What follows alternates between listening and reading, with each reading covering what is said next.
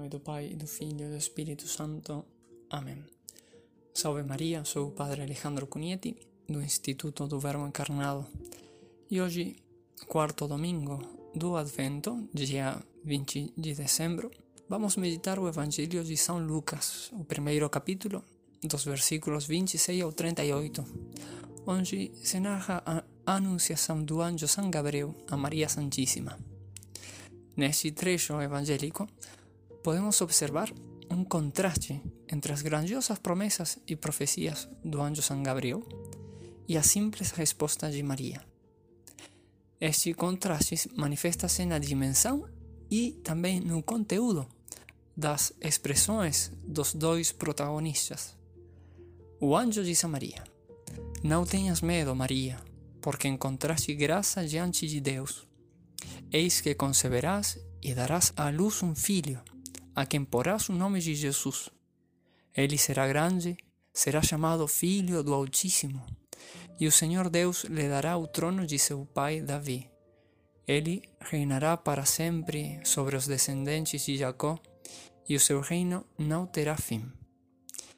É uma longa revelação que abre perspectivas extraordinárias.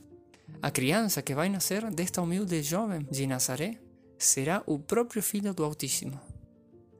E depois da pergunta de Maria, com a qual ela pede explicações de como se vai fazer isso, a revelação do anjo torna-se ainda mais pormenorizada e surpreendente na revelação do modo em que a encarnação do Verbo seria feita por obra do Espírito Santo. Ao contrário, a resposta de Maria é uma frase breve. Não fala de glória, né? não pede privilégios, mas somente ela mostra disponibilidade, serviço e humildade. Eis aqui a serva do Senhor, faça-se em mim segundo a tua palavra. Assim, não só contrastam as palavras da Virgem com as do anjo por sua brevidade, mas também por seu conteúdo. Maria não se exalta diante da proposta de se tornar a mãe de Deus, mas permanece modesta e expressa a própria adesão ao projeto do Senhor, sem orgulhar-se.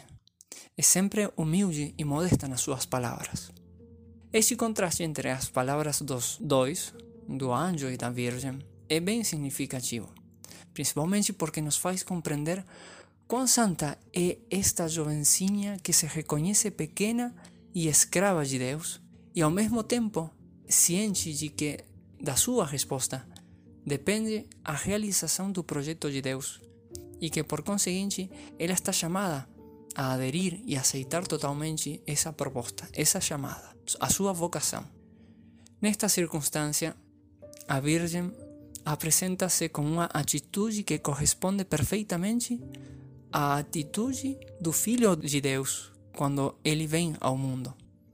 Ele também quer tornar-se o servo do Senhor, pôr-se ao serviço da humanidade para cumprir o projeto do Pai. Maria diz ao anjo: Eis aqui a serva do Senhor. E o Filho de Deus, o Verbo eterno, entrando no mundo, como nos diz a carta aos Hebreus, diz: Eis que venho para fazer, ó Deus, a tua vontade. A atitude então de Maria reflete plenamente esta declaração do Filho de Deus, que se torna também, com a encarnação, Filho de Maria. Assim, Nossa Senhora se revela perfeita colaboradora do projeto de Deus e também revela-se perfeita discípula do seu Filho. Por isso ela depois poderá proclamar com alegria no Magnificat: Deus elevou os humildes porque com esta sua resposta, humilde e generosa, ex escrava do Senhor, obteve uma alegria altíssima e também uma glória altíssima, ser a mãe de Deus feito homem. Enquanto admiramos a nossa mãe por esta a sua resposta à chamada e à missão de Deus, ao que Deus pedia para ela, e como por sua humildade ela aceitou generosamente, sin exigir nada.